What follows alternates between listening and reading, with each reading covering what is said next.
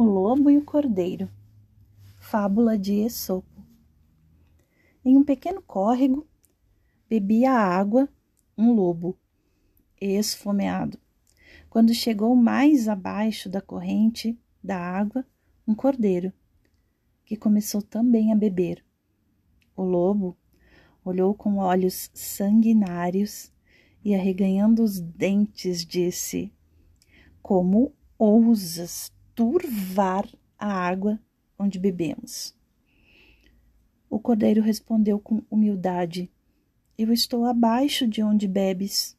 Não tem como sujar a tua água. O lobo, mostrando-se raivoso, começou a falar: Por isso tens que praguejar? Há seis meses teu pai também me ofendeu. Respondeu o cordeiro: Creio que é um engano, porque eu nasci há apenas três meses. Então não havia nascido e por isso não tenho culpa. O lobo replicou: Tens culpa pelo estrago que fizestes pastando em meu campo. Disse o cordeiro: Isso não parece possível, porque ainda não tenho dente.